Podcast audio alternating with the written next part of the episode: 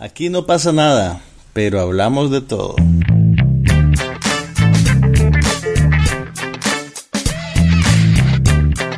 Un podcast sobre cine, TV, tecnología y todo lo demás.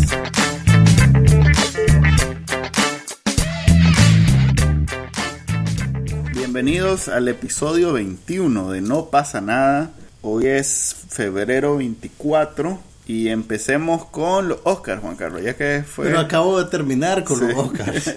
Acabas de pasar ocho horas hablando de los Oscars. No, no, técnicamente, y bueno, no técnicamente, realmente fueron cinco horas.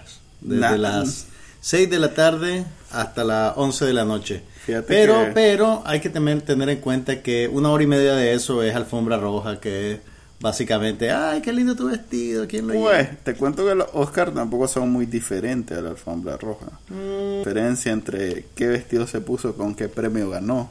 Al Mira, final de este- cuentas... Este eh, año hicieron la campaña Ask Her More, ¿ok? Que tenía, Así- así te- vi. tenía que ver con que en la alfombra roja le preguntaran a las mujeres sobre otras cosas que no fuera su vestido. Así. Realmente yo creo que, pues, el, el- el en principio es una buena iniciativa. Sin embargo, pues yo creo que no, no va con el con la materia real del evento, pues en ese momento. Así que en realidad los beneficios de eso son, son relativos. Pero bueno, Tenés algo que decir que no hemos hablado ya de los Oscars. sí, qué momento más incómodo el que Ah, hubo con la, la- Dakota Johnson y su mamá. Melanie Griffith. Que, que, que mira, realmente ellas de seguro ya estaban listas para que alguien les preguntara eso. Pero aún así la interacción entre ellas se vio tan mortificada eh, y espontánea que definitivamente no creían que nadie les iba a preguntar eso. O sea, básicamente lo que pasó, para ubicarlo, Melanie Griffith, que es una actriz que fue muy popular en los 80 y es la ex esposa de Antonio Banderas, Que ya le llegaron los años. que ya le llegaron los años como a todos nos van a llegar, Manuel. Sí, pero...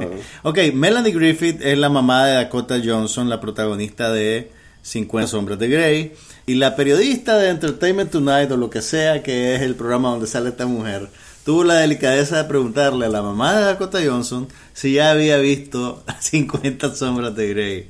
Entonces de repente hubo, creo que los únicos 10 segundos de silencio que hay en toda la transmisión del Oscar, y ella le dijo, no, no la he visto y no voy a verla. Y entonces ella, la pobre Dakota Johnson, mamá, no tenés que hacer esto así. Bueno, ella misma... En, en Yo le una- dije que no la viera. En una entrevista, ella misma dijo algo parecido. Ahora, o sea mira, que no... O sea... en, en realidad, o sea, en- entiendo cómo puede ser incómodo para ella, para ambas, pero hay que recordar que Melanie Griffith en sus años mozos, cuando era probablemente menor que su hija ahorita, participó en una película de Brian De Palma que se llama Body Double, doble de cuerpo, por así decirlo. pregúntenle a sus abuelos. Pregúntenle a su abuelo. Y también en una película de Jonathan Demi que se llamaba Algo Salvaje. Ok. Ok, echen a volar su imaginación. En los cuales ella, o sea, Bueno, la verdad es que yo nunca he visto a Melanie Griffith en algo serio. La, la última película Mm. que vi que me gustó, que hacía prostituta de hecho, que no enseñaba mucho, digamos, pero que hacía de prostituta. ¿Cuál era? Eh, aquella con Dan Aykroyd. Eh, era Aykroyd, no ¿Cuál? sé. Era donde un niño le paga para... Ah, para era con Ed la- Harris. Milk Ah, Money es cierto, se llamaba. era con se llamaba Walker, Milk Money. es cierto. Ok, miren, o sea, este, no, eh, no tiene nada que ver que haga el papel de una prostituta, no, que enseñe algo, no. No, pero, sí ella es- nunca fue una pero actriz de método. No, ni de no, un, momen- dramas, no, ni un de- momento. Lo que pasa es que la comedia está muy subestimada. Ella es una excelente comediante. Bueno, y sus películas con Brian De Palma eran muy buenas. Mi punto es que Melanie Griffith, que fue un sex symbol cuando era joven, en los inicios de su carrera, ahora está en la incómoda posición De tener mamá que procesar de ser la mamá de un sex symbol y, y se ve que no le gusta mucho estar, estar del otro lado de la frontera, pues por así decirlo.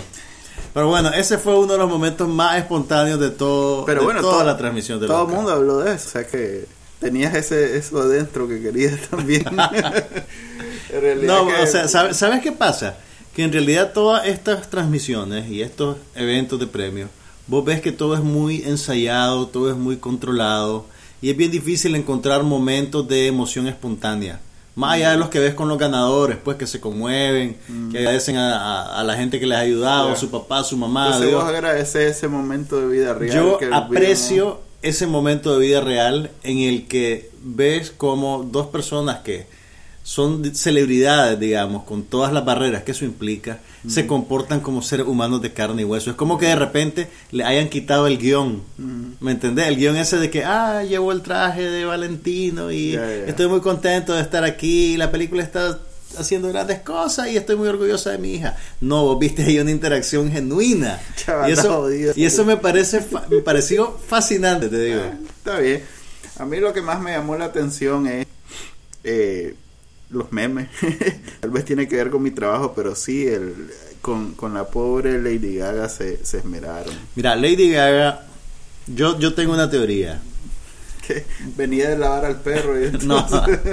no, no, no. Mira, Lady Gaga, primero, el asunto de su vestuario no es muy diferente de lo que ella siempre hace. No, pero esos guantes en realidad que estaban poco originales. No, eh, bueno, sí y no. Lo que te quiero decir es que Lady Gaga está en un momento de transición en su carrera. Ah, sí, lo que dijiste. Entonces, que, exactamente, que- que ella, más adulta. ella está dejando de ser una baby Madonna Ya. y está pasando, digamos, a su madurez. Hizo un disco con Tony Bennett, pregúntenle a sus abuelos quién es Tony Bennett. y ahora fue la que cantó un popurrí de canciones de la película La novicia rebelde. No que puedo hay creer que hayas dicho popurrí. un medley. Ok, Ok, un popurrí. ¿qué- qué dicen? un mano a mano con... ¿Qué, qué dicen ahora los chicos y las chicas de hoy cuando quieren referirse No sé, a un popurrí? No sé. Ok. Mi punto, y tengo un punto, es el siguiente. Ok. Aunque Lady Gaga se hizo popular con música bailable como Poker Face, Bailable. y, y voy a decir adulto contemporáneo, ¿viste? No, este- eso todavía es bueno para... Ok, Lady Gaga se hizo ultra, super, hiper famosa y rica con música como Poker Face, ¿verdad? Sí, pop. Pero ella viene de una educación centrada en el teatro musical norteamericano. Ok. Y cuando estaba estudiando en su conservatorio de arte escénica, su especialidad eran los show tunes, eran las canciones de Broadway. Entonces es comprensible que una artista, ella, ella básicamente, a sus raíces. con eso de la novicia rebelde, que para nosotros en principio parece como una aberración, porque solo conocemos a la Lady Gaga que entró a los Grammys desnuda dentro de un huevo, en realidad ella está básicamente conectándose con sus raíces. Y, y curiosamente, Mm. ese tipo de canciones hacen que su voz se luzca. Ella cantó muy bien esa, esa, ese, ese número de la novicia rebelde. Lo que pasa es que pues, obviamente vos y toda la juventud que no conoce la gran tradición del teatro musical la vende menos y la vulgarean, pero no, ella es una gran artista y está avanzando hacia una nueva etapa en su carrera. Ok, lo otro que llamó la atención y que... No hemos que hablado de los premios, sí. realmente. A ver, sí, volvamos. Eh, que llamó la atención y que veo y vi en la transmisión del Canal 2 que no hablaron nada de eso. Supongo que porque no es un tema así del que se puede platicar amenamente, es el racismo del, del evento. ¿En, qué notorio- instancia particular? No, en general... ¿Vos decís con lo de los nominados? Sí, en general Oscar de este año fue a- la mayor crítica que han tenido es el, el racismo en no nominar habiendo oportunidad para nominar, ¿verdad? Sí. Eh, y en el evento en sí se vio, o por lo menos yo lo noté, un esfuerzo por compensar, eh, no con los premios, porque, o bueno, puede ser, porque los pocos que fueron nominados lo ganaron, exceptando la mejor película. Pero sí. ¿Vos decís que Selma haya ganado eh, mejor canción original? Sí, creo que ese se lo dieron como por recompensa. Pero bueno, eh, olvidemos eso. En general, eh, muchos presentadores, muchas tomas a... a, a- ¿cómo De se reacciones llama? de actores negros. Exactamente, muchas Sí. tomas a Beyoncé, muchas tomas a... ¿Cómo Puede se ser. llama? Oprah. Puede y- ser que hayan querido compensar. Sin Sí. embargo, yo creo... Fue evidente para mí. Mira, yo no creo que necesariamente los Oscars hayan sido racistas. Lo que pasa es que los Oscars son un reflejo de la industria.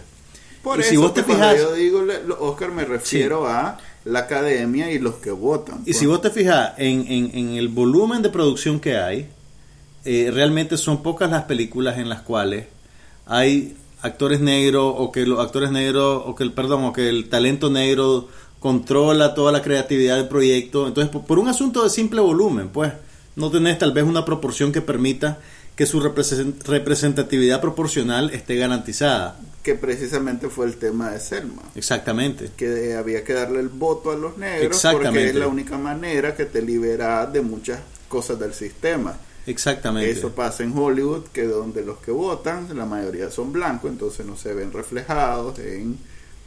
Ok, pero eso no le quita, o sea, tienen un presidente negro en un país donde la mayoría es blanca, o sea que se contradice un poco, sobre todo si se supone que Hollywood es Mira, liberal, yo, yo me imagino que, en, no que en, en diferentes facetas, en diferentes aspectos de la sociedad, las cosas progresan más rápido o, o- o más lento. Pues. Pero este Y la es industria del entretenimiento más sí. rápido progresa. O sea, est- Estados Unidos considera a Hollywood como un bastión del, del liberalismo. Pero ya ves que no es tan liberal como uno creería. Por eso digo, Sí. o sea, ellos mismos, es un Sí. choque, es un golpe, porque ellos se creen muy liberales y Mira, no es que se crean muy liberales, probablemente la gente que es más expresiva o beligerante a la hora de manifestar su opinión se inclina en una dirección progresista. Pero numéricamente deben de ser más los conservadores, pues los que... quién sabe, porque la- lo- lo- los fundraising de los demócratas en California creo que son donde más reales sacan. pues. Pero bueno, si querés hacemos la transición de un solo a Selma. Eh, vimos Selma la semana pasada, de hecho nos lanzamos, fue como una experiencia especial en en sí misma, pues lanzarse Selma y después American Sniper, porque Sí. son como las dos caras de la moneda de los gringos. Una Realmente es- fue, fue, fue, fue una experiencia particular. sí, una re- uno es la reivindicación de, la- de, los, de los derechos civiles, eh, toda la lucha de Martin Luther King Jr. Mira, em- empecemos por Selma, pues. ¿Qué, ¿Qué te pareció la película? A mí me gustó mucho. A mí me gustó mucho y la pongo al mismo nivel que Malcolm X de Spike Lee. Porque fue otra película que te hace hervir la sangre en términos políticos. Pues te hace ver eh, la, ¿cómo se llama?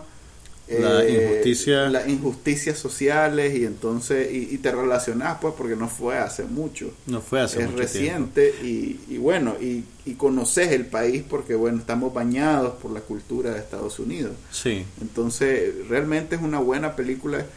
Si no fuera porque me... Bueno, pero ya vamos a hablar de American Sniper. La verdad es que sería mi recomendación inicial a cualquiera que quiera ir al cine, ir a ver Selma. pues. Mira, a mí me pareció, a, a mí me sorprendió porque yo esperaba una biografía más tradicional de Martin Luther King como figura central de toda la película. Yo esperaba que fuera más o menos como, como era Malcolm X. Pues la, Malcolm X, la película de Spike Lee, la vi hace mucho tiempo, pero en mi memoria pues era una biografía de Malcolm X. Pues y él estaba virtualmente en todas las escenas de la película. Sí. En este caso, Selma me pareció muy interesante porque más que ensalzar a Martin Luther King y su liderazgo, la película es como el retrato, primero de un colectivo, trabajando para llegar a un objetivo común, pero con, con, con, con, con estiras y encoges, ¿me entendés? Con debates, con problemas, con pleitos de por medio. Sí.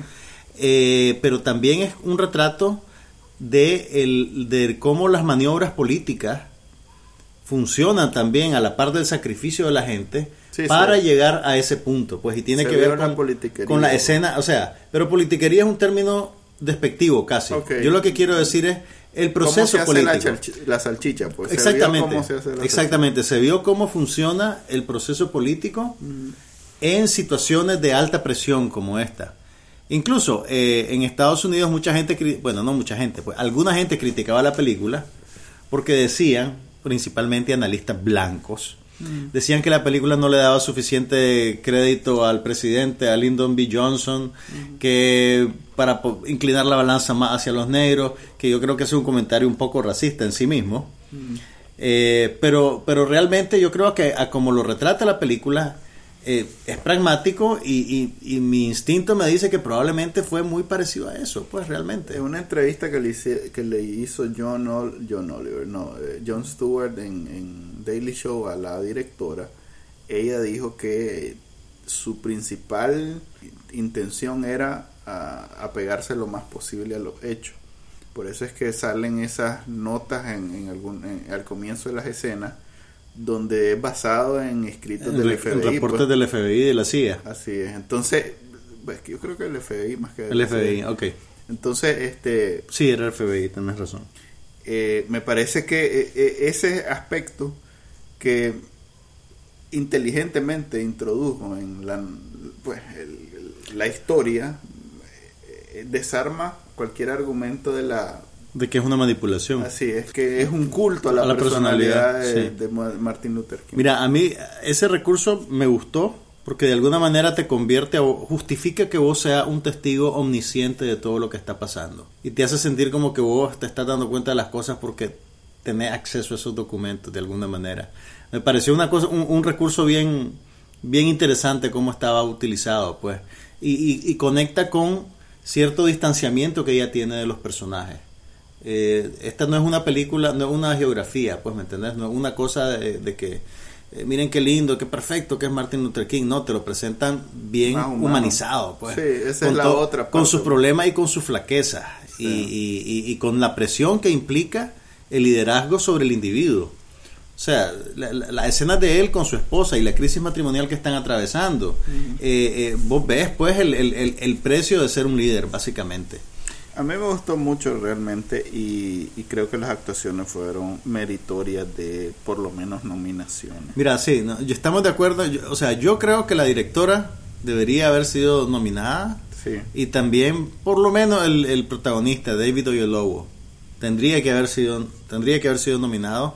Pero bueno, el, el- el sistema no funciona de esa manera. Pues eh, estamos ante, ante un, un premio que se decide por votación de tres mil y pico de personas que no necesariamente están de acuerdo, no piensan igual, no tienen los mismos estándares. Y por eso es pues que la representación de Selma en las nominaciones fue bastante fue modesta pues. Y no es un reflejo real de la calidad de la película.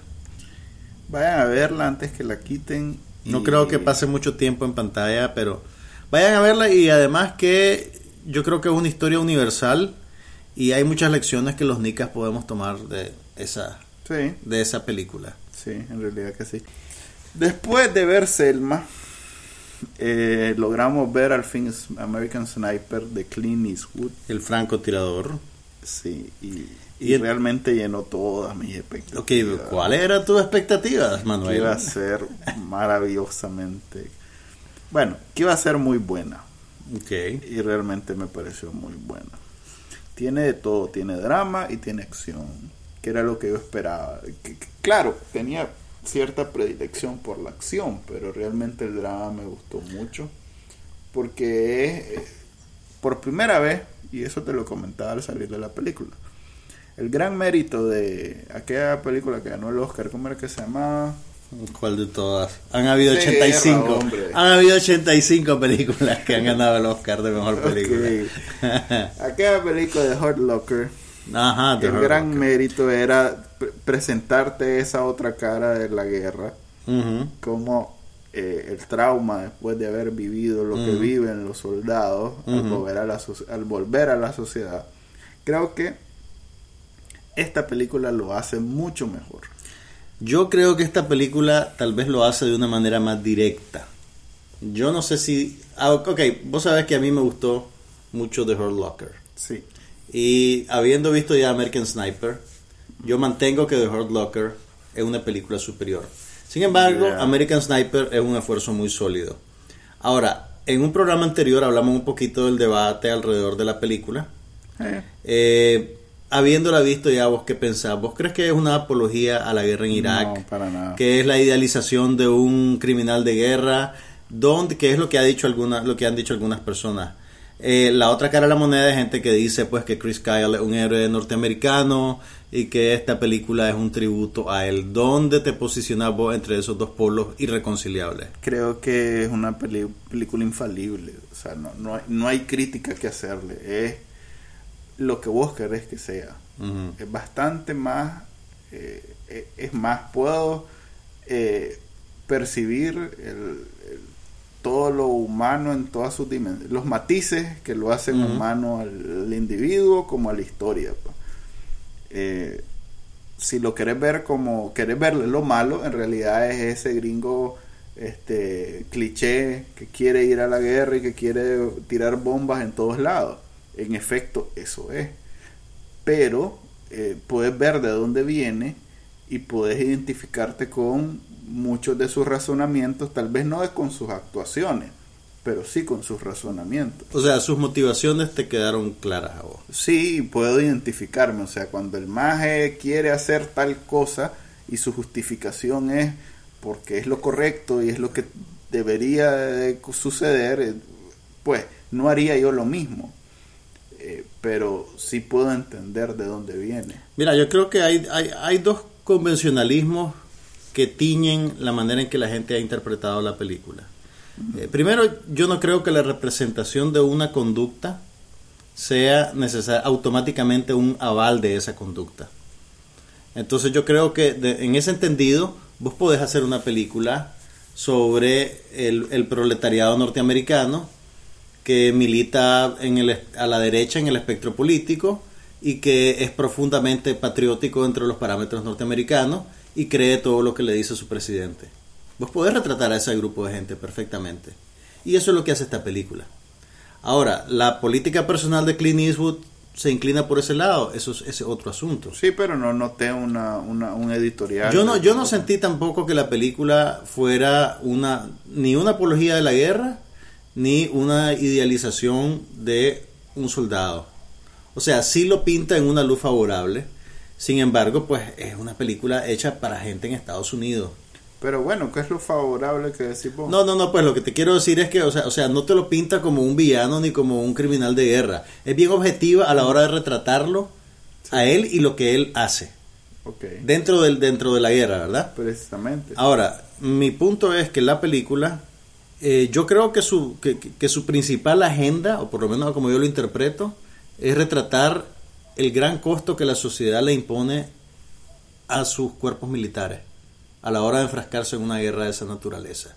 Eh, y en el caso de este hombre le crea un daño casi irreversible. Pero más que en general, lo que, la, sociedad, creo que es un problema específico de los gringos en estos últimos 10, 15 años.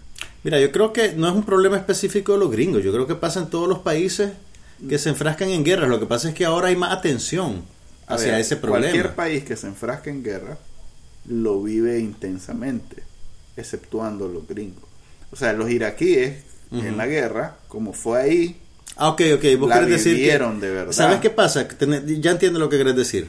Como la guerra no se ejecuta en tu territorio, la sociedad en general está desconectada emocionalmente de lo que hacen sus soldados al otro lado del mundo. Y es un fenómeno muy gringo en los últimos... Y cuando estos soldados regresan con todo el estrés postraumático de la guerra, de todas las cosas que hicieron y todas las cosas que tuvieron que ver, la sociedad no tiene referentes para lidiar con ellos, o para comprenderlo, o para ayudarlos a procesar esos cambios. Entonces, pues eso es lo que pasa. Pero hay un esfuerzo del, del gobierno y de la sociedad, pero yo pensaría más que del gobierno.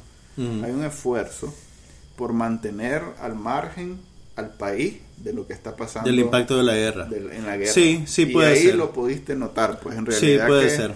A ver, sus seis, ocho tours, no sé cuánto hizo, un montón. Eh, fueron ah, tal vez dos, tres meses, cinco meses en cada uno, pues, o sea, no fue un año completo. Sí. Entonces, puedes ver cómo alguien puede tener una vida normal y corriente como cualquier y otra pasar cinco meses del año matando gente al otro lado del mundo. Y es, y es, una situación de lo más surrealista, pues, y en efecto y, y tenés razón, es eso, surrealista, eso está retratado en la película de alguna manera y algo que me llamó la atención fue que la secuencia, lo que vos llamás acción en la película, no está retratado de una manera en lo cual te resulta gratificante a como pasa con otras películas ah, de acción. Ah, no, no. O sea, Por eso digo que es muy buena. Exacto, o sea, son, son situaciones tensas, son situaciones violentas, Exactamente. pero no quedas, digamos, no quedas, digamos, satisfecho particularmente porque el, mm. el, protagonista haya matado a alguien. Como pasa con las películas de... Ok, e, esto es un ejemplo un poquito burdo, pero en las películas de Rambo,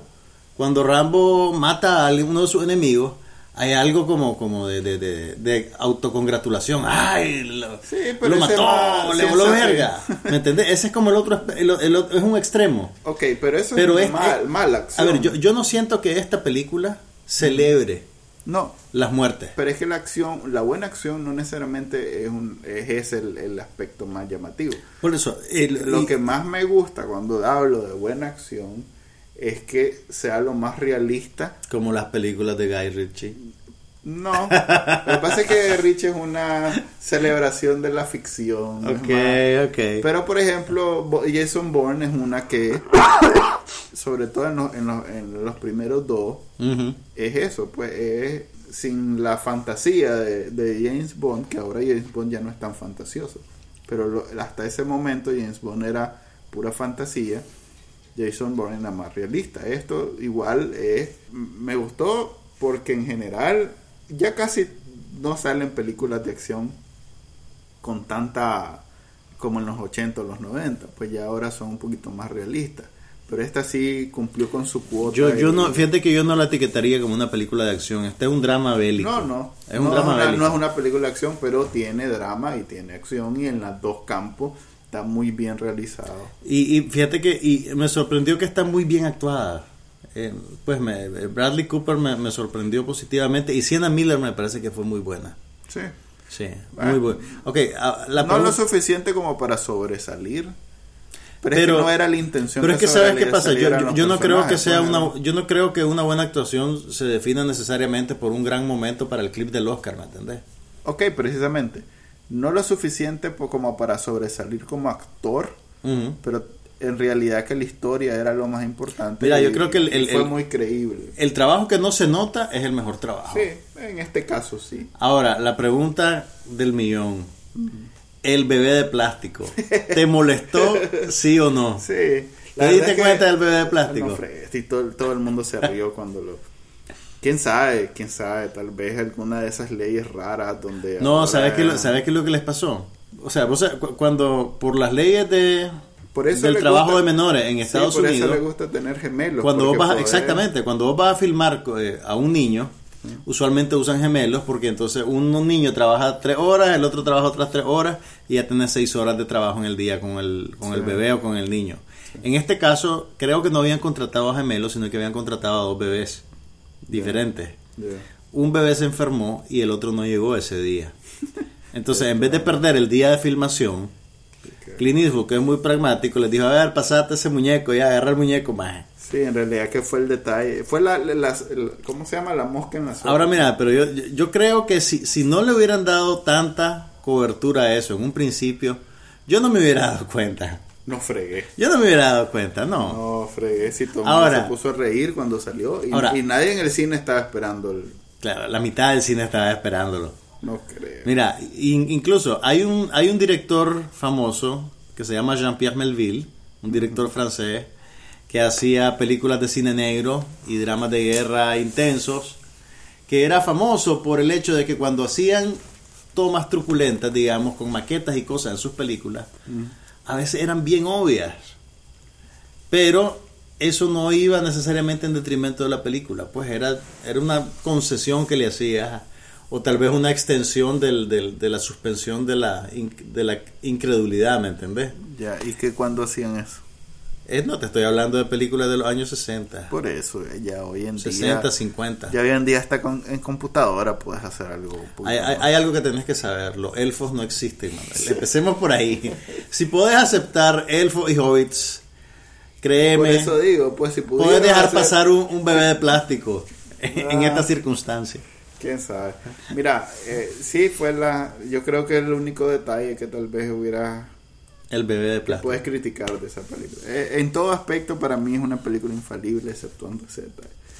Eh, no hay nada. Es como Saving Private Ryan, pues que aunque no estés de acuerdo, aunque no penses que sea el Oscar, aunque nada, siempre es entretenido. pues. Ojalá haga lo mismo que hizo Steven Spielberg con Saving Private Ryan, ¿verdad? Que le hizo una serie después en HBO. ¿No te acordás Pero no de era necesariamente una extensión de Saving Private Ryan. Y en realidad que fue fueron Tom Hanks y Steven Spielberg y es quizás una de las mejores series de televisión que ha habido en la, eh, que ha hecho HBO. De todo el mundo. toda la historia de todo el Y mundo. esa fue la hipérbole del día con Manuel Díaz. ¿eh? Y salió en verso.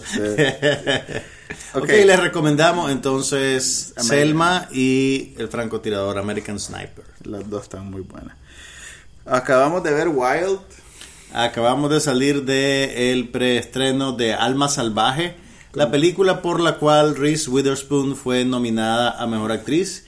Ella desarrolló el proyecto desde cero y es productora también de la película. Sí, y, y no es una película para todo mundo, es un drama. Entiéndase, no es una película para Manuel. No. A ver, Manuel, pero los dramas, no son, los dramas no son malos. No, Manuel. no, pero son, tienen un Pero vos, lo decís, público... lo- vos- pero vos lo decís como que si, como que si fuera Digamos como que, que- si fuera un defecto. Es un drama. Digamos que es de los géneros menos... No, no. Populares No, en tu cabeza, Manuel. Ok, si vos vas a ver ahorita las 20 mejores películas, vas a ver que casi ni una es drama. Espero se haya escuchado el suspiro que acabo de dar. Ok, mi problema con la película es lo intrascendente y... Espérate, espérate, un momento, un momento. ¿Sabes a qué me recordó? ¿A qué te recordó? A Dances with Wolves. Ok, decime qué hay de intrascendente con la vida, la muerte, la realización personal, el trauma de perder a tus padres y la necesidad de encontrarse a uno mismo. ¿Es todo eso intrascendente, Manuel Díaz? Sí, es una Es intrascendente, damas y caballeros. Sí, lo que pasa, a ver, una de las cosas que me hizo pensar y que por cierto me hizo concluir que definitivamente nada rescatable hay en esta película es Wow. cuando le pregunta, no sé en qué momento, tal vez me recordás ahorita y eso que acabamos de salir, ¿va? Eh, que le dice, yo solía importar. Ujú. En alguna discusión ella dice eso, yo solía importar, yo solía ser importante, I used to matter. Ujú. Eh, ahí se resume este mi problema con la película pues.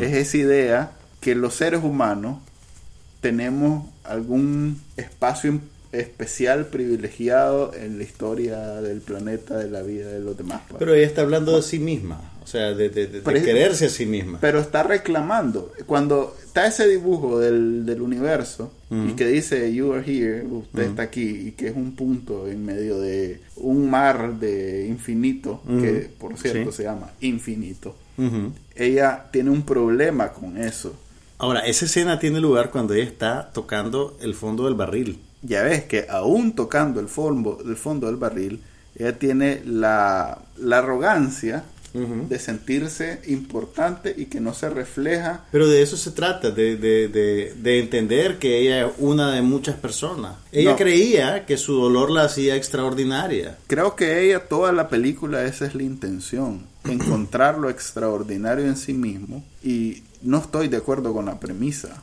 Precisamente las películas que más me gustan son historias extraordinarias. La Esta no mujer, es una historia la mujer recorrió a pie toda la costa oeste de Estados Unidos. que la recorren los inmigrantes. Desde el sur de California hasta Oregon. Ok, no me impresionó la película que hizo Steve Timmons, aquella que vimos, que se van a Costa Rica. Pero eso no tiene nada que ver. Yo lo veo, el mismo mérito tiene ella de haber cruzado un desierto.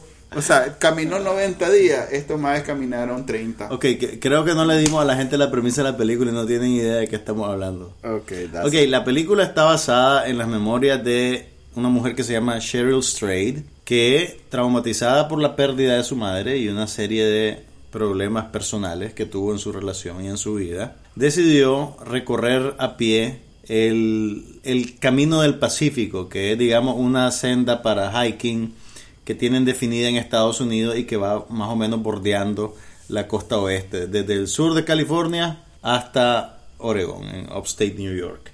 Entonces, básicamente, eh, esta mujer hizo ese camino, en el proceso sanó sus traumas y escribió sus memorias.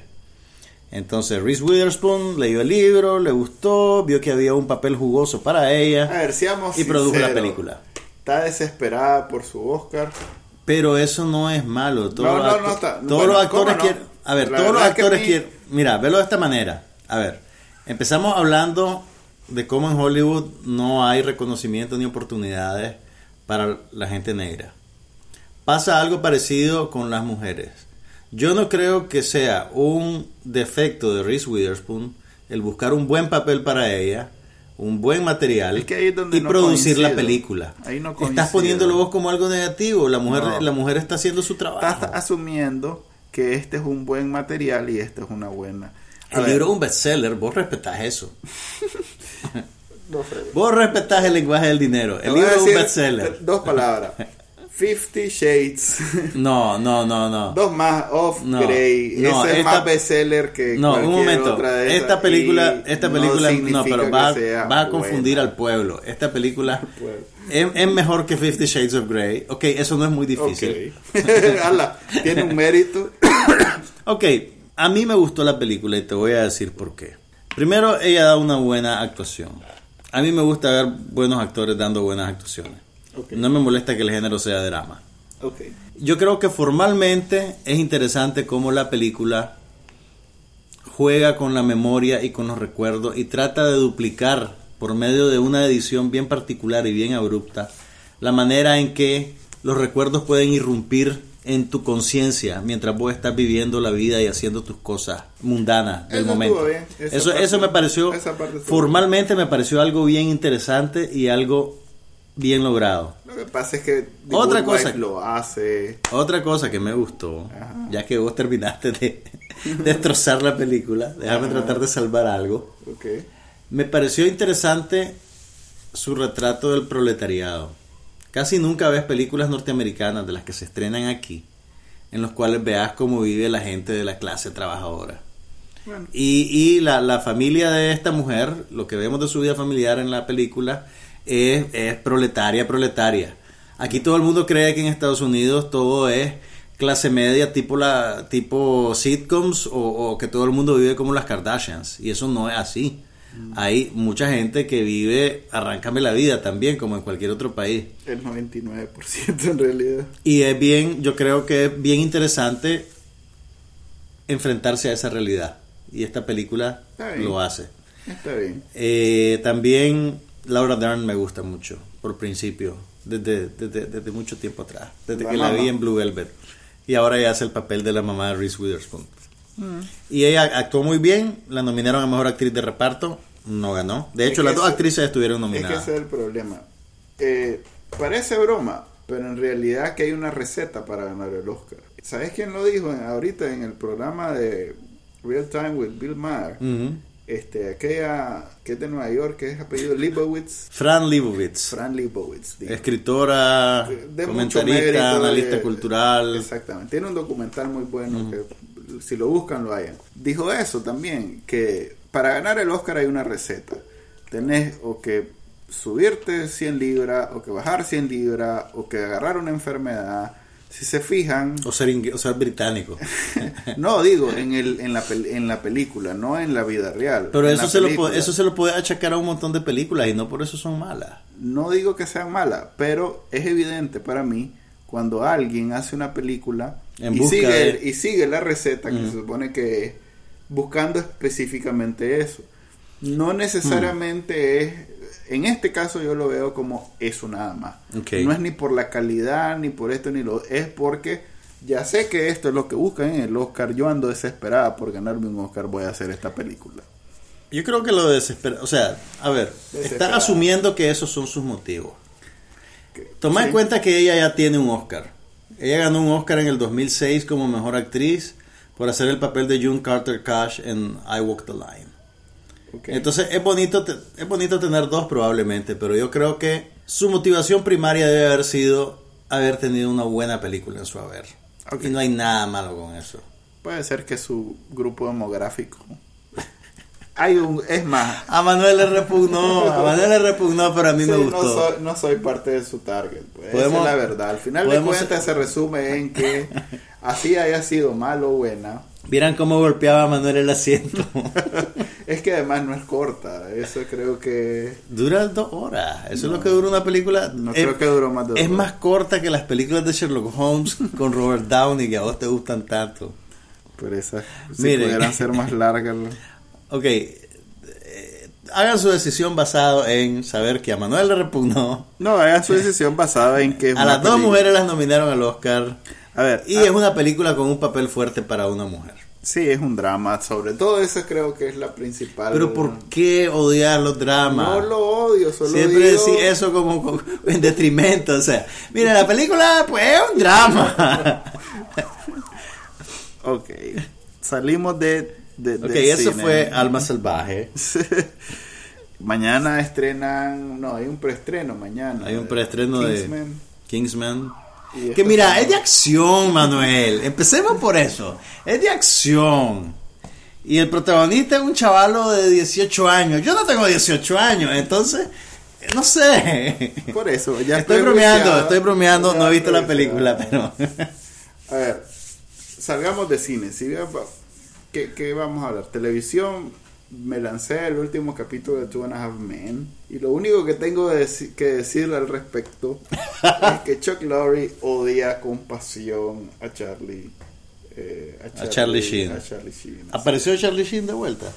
Sale el personaje, Charlie Harper, pero no sale Charlie Sheen. Mm, Y en su- Interesante decisión creativa. Sí, y es más, y, y lo, lo contactaron y le dijeron, lo trataron de convencer. Y Chuck Lorre siempre tiene unas vanity cards al final de su serie. Es un ¿Dónde cartelito con un montón de texto que pasa rapidísimo y tenés que pausarlo para leer lo que dice. Exactamente, y en el- la vanity card del último capítulo de Two and a Half Men sale la "Fuck you, Charlie". algo así.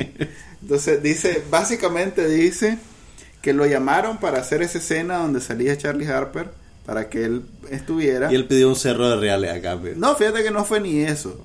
Y dijo, ok, lo hago, pero No. hagamos el gancho de, de- del, no sé si llamarlo spin-off, porque es, la, es el Two and- vos sabes que es Two and a Half Men porque son los dos hermanos. Y el niño, Y el que niño, de ahora, entonces. The Harpers le dijo. Mm. Hagamos The Harpers con el, con el, el que Alan, pues, el que hace... Ya Alan es adulto y... Sí. No, no, no, Alan es el hermano, Ah. pues, o sea, solo los dos adultos. Ok, a- a- aquí voy a hacer una confesión. Nunca has visto un capítulo. Mi vida, he sido bendecido con mantener mi vida libre de Two and a Half Men. No sabes lo que te has perdido. Eh, sí, sí sé, sí sé. Pero bueno, que ajá, entonces... algo pero- bueno del capítulo fue lo mucho que se burlaron de sí mismos, pues. ok, pero entonces Charlie Sheen pidió hacer un spin-off. Básicamente. ¿Y, ¿Y por qué le repugnó eso a Chuck Lorre? Ah, bueno, es que y Chuck Lorre dijo que eso le causaba gracia, Mm, ok, como para decir eh, eso no va a pasar. ok. Lo que pasa es que ya está, ya le sacaron lo que le iban a sacar a la serie. A los personajes ya no hay nada más que hacer con ellos. Mira, yo creo que probablemente tiene que ver más con la animosidad que hay entre ellos, porque... Ah, no, claro, por los eso digo. spin-offs, nadie, o sea, nadie, nadie que tiene una, un ápice de posibilidad de echar a andar un spin-off lo deja pasar. Y menos gente como esta, pues. Estoy claro y además eh, me imagino que con los números que puede hacer. eh, lo que pasa es que el hombre también tiene la, la serie más. Ahorita tiene. Eh, ¿Cómo se llama? La de Big Bang Theory. Y tiene una que se llama Moms, que también está muy bien. O sea que no, no, no, No está, necesita. no está urgido, pues. No está urgido como la Sí. Reese Witherspoon. Sí, no está para nada. Y entonces, como que Mira, lo, cayó cu- en oídos sordos. lo curioso de todo este drama alrededor de Two and a Half Men, que eso sí me he enterado, es lo público que se volvió. Porque Es que este tipo, de cosas, este tipo de cosas probablemente pasan en un montón de películas, en un montón de series. Pues cuando tenés temperamentos creativos trabajando, siempre van a haber problemas y asperezas y, dificultades.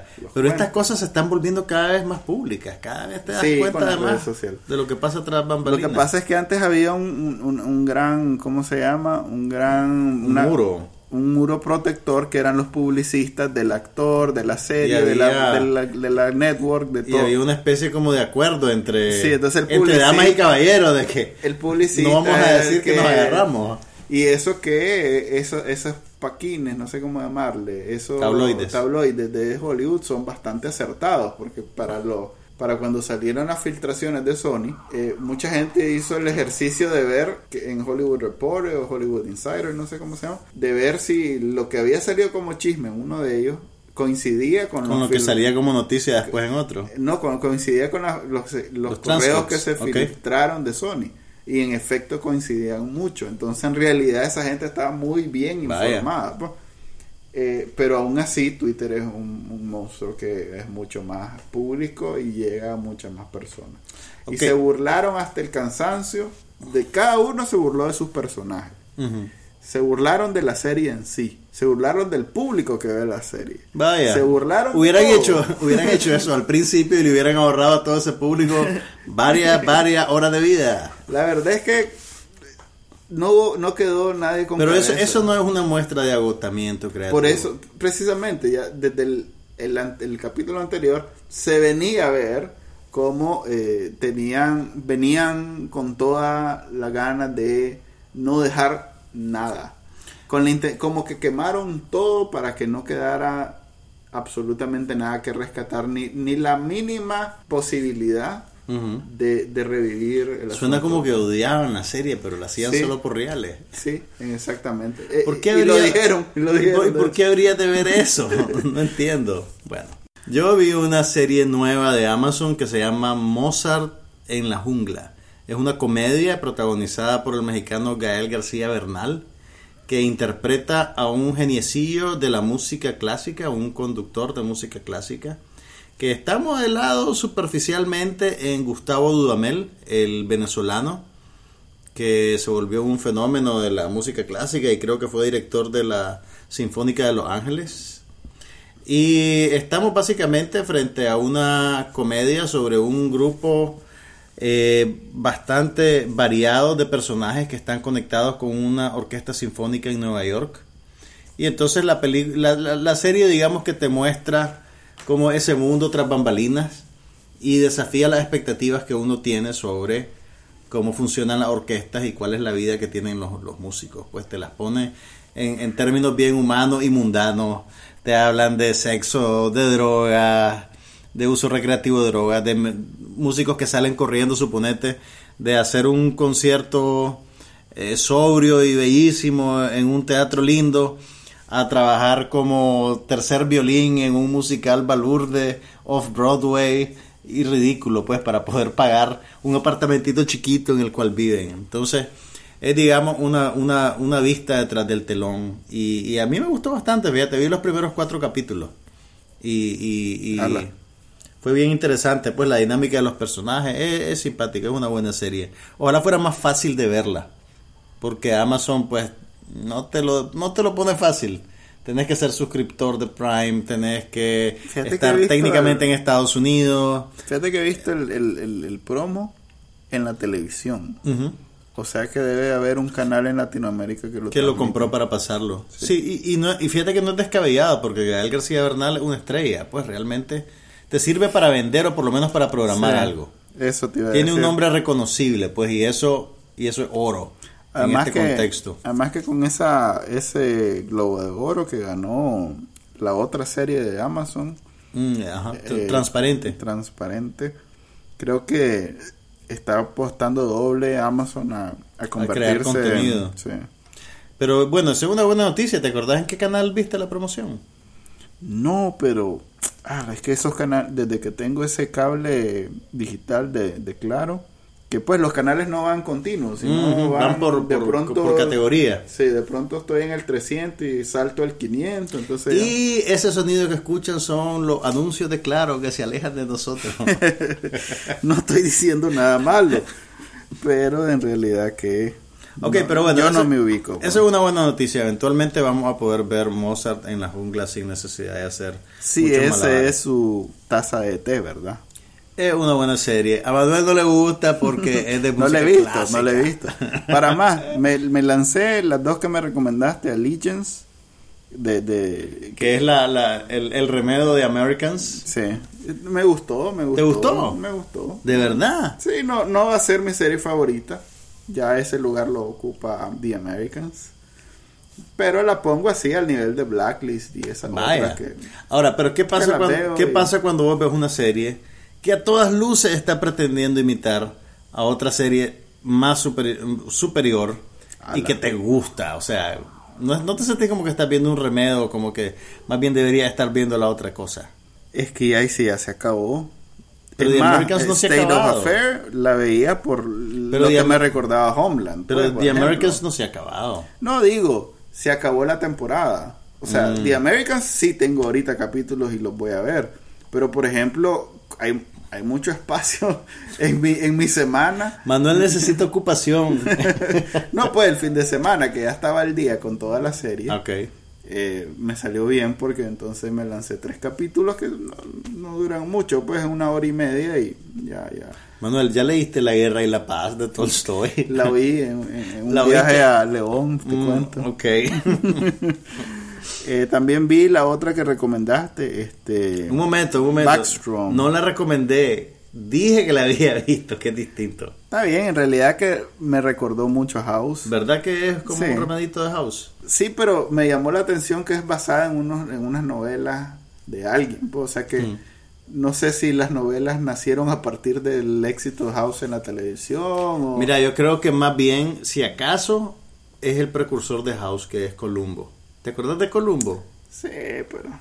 Columbo es No era, un, no, era un, no era un vago desagradable, maloliente y Columbo. patán. Pero no. se miraba medio No, ajadito. ¿Sabes quién es el, la reencarnación de Columbo? ¿Quién? Eh, aquella serie que ganó muchos Emmy que se llamaba Monk. ¿Te acuerdas de Monk? Mm, ok, Monk. Pero Monk tenía, ¿qué era lo que tenía? Agorafobia.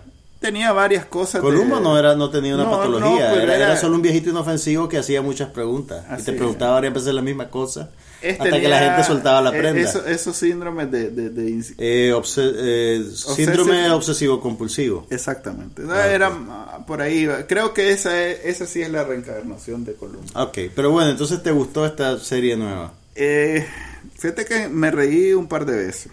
Vaya. Creo que eso es bueno. no, es, no es tampoco una buena serie que recomendaría, pero creo que balancea muy bien el, el, el, el- el procedimiento con el humor, que no Mm. es muy común. Ok. Eh, no, no creo que llegue muy largo, sí, la verdad. Sí, a mí me extraña que todavía la estén poniendo realmente. Eh, Deben haberse comprometido a unos 13 capítulos o algo así. Sí.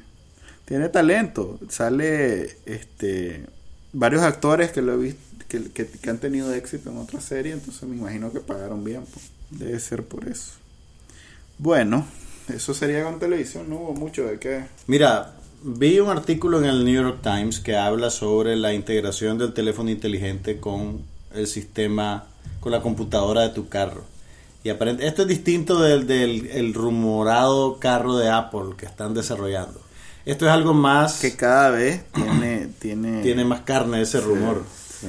Pero esto es algo más inmediato y menos ambicioso.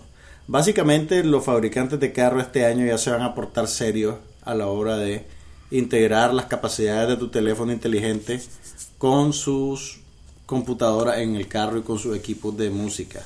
Básicamente eso quiere decir que en la pantallita de tu dashboard, de tu tablero, vas a ver como una versión abreviada del menú de tus aplicaciones.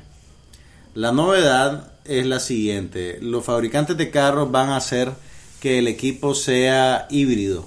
En el sentido de que vos puedes comprar cualquier carro y aunque tengas un teléfono Android o un teléfono de, de Apple, va a funcionar indistintivamente de la misma manera. Y lo segundo es que hay ciertas capacidades del teléfono que por definición en el sistema no van a estar accesibles. Por ejemplo, las redes sociales. No vas a poder tuitear, digamos, en la pantalla de tu cuestión mientras vayas manejando. O no vas a poder estar viendo Facebook. Bueno. Entonces, porque los estándares de seguridad en Estados Unidos, que es el principal mercado que esta gente pretende servir, eh, digamos que establecen reglas en ese sentido. Pues. Bueno, la, la próxima gran interfaz es la voz, sobre todo con los relojes y los wearables, que son todo lo que te pones en, ya sea camisa, zapatos, casco, anteojos. Y la voz no tiene problema con, con las redes sociales. Yo creo que vas a poder, vas a poder dictar eh, Sí. mensajes, Vamos mensajes. SMS. Pero pues vos sabes, la innovación una vez que eso echa, echa a correr, puedes hacer barbaridades. Lo que sí es definitivo es que la próxima gran frontera son los carros. La próxima gran frontera son Creo los que carros. la- eso de los televisores fue una fue más bulla que otra cosa. Sí. No, no, Vos no no, va- vos- no va- no no creemos va a que Apple esté haciendo un televisor. No, ni ya, ni lo O sea, puede que lo estén haciendo, pero tal vez no, no lo han llevado Creo a que los término. televisores ya perdieron su oportunidad y van a ser Ya son lo que son. sí. Ya son lo que son. Ya son lo que son. Y la próxima gran frontera son los carros. Ala, pero eso quiere decir que nunca lo vamos a ver aquí. Sí, eso quiere decir que ¿Te imaginas lo que, lo que, largo, lo que va a costar en Nicaragua un carro de Apple?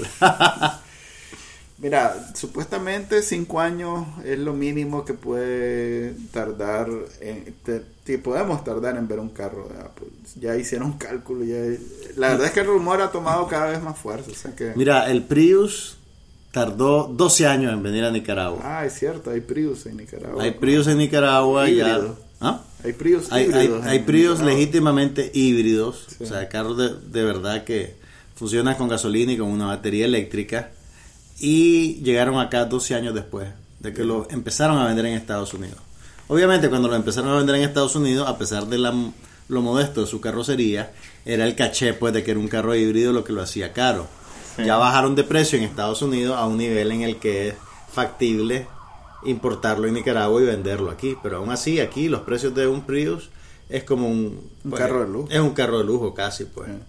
Que el carro de lujo ahorita en Estados Unidos moderno es el Tesla, que es ese carro que aquí ni nadie sabe que existe, pues Que es un carro eléctrico completamente. ya no, y- muchas cosas, pues. pero ya no, no es híbrido, es eléctrico. No, es eléctrico completo. eléctrico 100%. Y, y, y no solo es eléctrico, es, es lo más moderno que hay en, en- en términos de carro, pues es un montón de innovaciones que, Ahora, eso usualmente al principio apela a un nicho nada más, ¿no?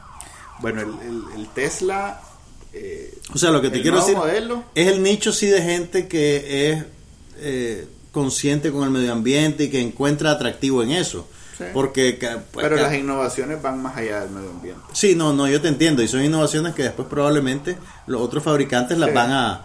Incluso creo que el, creo que el, el dueño de Tesla hizo públicos la- las Sí. patentes, ¿no? Musk, Para que todo el mundo las agarrara si querían. Sí, o sea que un día de esto China o India hace su Va a sacar un, un Tesla pirata. Así es. Con toda la, ¿cómo se llama? Con todo el derecho, pues, porque no, no Porque el hombre, para eso, ley. la, para eso las dejó libres Sí, realmente. Exactamente. Para que la tecnología verde que desarrolló se duplique. O sea que ojalá sigan viniendo esos carros chinos porque eventualmente va a venir una Va a venir el, Tesla. el, el Tesla... El, ¿Cómo le irán a poder? El Tesla Taiwán. A propósito de carros chinos, eh, la última noticia de tecnología es eso del super, Superfish. ¿Has oído hablar de Superfish? No. ¿Es un pescado con superpoderes? ¿O el pescado más letal con cuchillos? Mira, las computadoras más baratas de Lenovo, ¿sabes qué es Lenovo? ah? Sí, Una sí, marca o sea, la, marca que compró IBM. Así es. Unos chinos compraron IBM y le pusieron Lenovo a sus computadoras y esas son las, las Lenovo. Las más baratas, las de consumo general, las comerciales, como le diría en Nicaragua, eh, venían con un programita que eh, te metía publicidad en las páginas que visitabas y en algunos programas. Entonces, el problema de, de ese, pro- de ese programita era que en ese, que de por sí es malo, pues que te metan publicidad en tu, Pero eso es lo que hace Google. pero no lo hace tu computadora, pues Ah, Google hace un trato con las páginas web y las páginas web Esto te lo hace que en tus aplicaciones. Eh, O sea, por si- eso te digo, Si o vos estás trabajando en tu te texto, mete publicidad en lugares donde no, en, en aplicaciones exactamente no, pero sí te lo mete en las páginas web. Bu- Bueno, es que tampoco está muy documentado todo lo que hace, pero debemos asumir que es lo hace en publicidad intrusiva. Exactamente. Entonces, el problema, de por sí eso es un problema, pero adicional a eso, A los publicistas les gusta. Les encanta. Mientras más intrusiva, mejor. Exactamente. Pero el problema mayor es que en ese esfuerzo de meter publicidad en las páginas que visitas, violaba la seguridad que supuestamente era eh, in- Mm. in- cifrada. pues. Ok.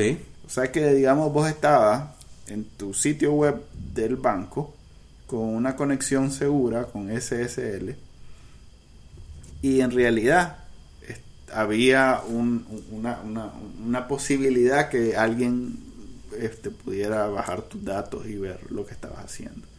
Entonces, es por ese problema de seguridad que Lenovo tuvo que tomar medidas y disculparse y ahorita toda la opinión pública está encima de, de lo que hizo y Ok, una pregunta. ajá. Ese, esa ola negativa frente a Lenovo surgió en China o algo de Estados Unidos. no es Estados Unidos En Estados Unidos. En China ellos no tienen que dar ninguna explicación ni ninguna disculpa. no en China en China son otros 100 pesos Pero igual ellos están orientados al mercado gringo. pues Ok, ellos- y, pero ¿qué pasó entonces? Ok, ¿qué pasó? Ahorita eh, todo el mundo está pendiente de ver si lo van a multar. Porque ya el daño a la marca, que es significativo, eh, ya es irreversible. O sea, ya... eh, Ya las encontrás en Walmart a precio de... no, a pero precio ya- de 2 si- por 1 Si de por sí la... Es que mira, a, a ver, esto tiene detrás un problema más de modelo de mercado. O modelo de negocio, mejor dicho. Estas computadoras de consumidor que valen 200, 300 dólares, ya iban prácticamente al costo. Porque se han hecho commodity toda esta industria de eh, computadoras baratas. Para que la gente se conecte a internet y sea por ahí que entre el stream de reales. Así es, y sigue siendo todavía más complicado competir con las tabletas y los teléfonos grandes. Entonces, en esa sin salida de los productores de computadoras baratas, han encontrado esas otras formas de hacer dinero. Entonces, con este golpe, que de por sí ya las computadoras baratas ya tenían cada vez más bajos las ventas, no solo afecta a Lenovo, afecta a, a muchas más productores de, de computadoras PC, pues que así se le llama. Ok, y entonces el Superfish es el superhéroe que salió del mar y agarró a Lenovo y le torció el brazo y le obligó a disculparse. No, el, fue, la, fue el mercado, fue la opinión pública la que obligó a disculparse. De hecho, Superfish no es del mismo Lenovo, es una empresa pero, pero, israelí. pero no me has dicho que el Superfish. Ah, ok, es ese programa que te mete publicidad. Ah, en eso el Superfish es el villano es- de la película. es el villano. Claro, Lenovo lo... lo- Yo creí que era un antídoto para la publicidad intrusiva de Lenovo. No, es más bien la publicidad intrusiva. Maldición. Así de informado. Maldición. O sea que todos los que tengan computadoras Lenovo en Nicaragua Pueden maldecir al Superfish. no deberían de parchar su ¿Se computadora, sí se puede. Y es más, desde el primer, esto se descubrió en septiembre y desde entonces hay formas de parcharlo. Pero claro, eh, fue hasta que se descubrió el, el- el- la parte 2 que, que, que vulnerabilizaba La seguridad. la seguridad que... ah, O sea que realmente lo que es apremiante es que cierren ese agujero en la sí. seguridad. exactamente. Lo- los anuncios son molestos, pero pues todo- no, Sí. te, no ponen en peligro la integridad de tu información. Pero lo otro sí, sí es más serio. El tema de discusión se ha convertido en, en cómo hacemos para regresar a los tiempos donde venían las computadoras con el sistema operativo puro. Neutro. Sí. Hmm. Eh, que sería en este caso Windows 10.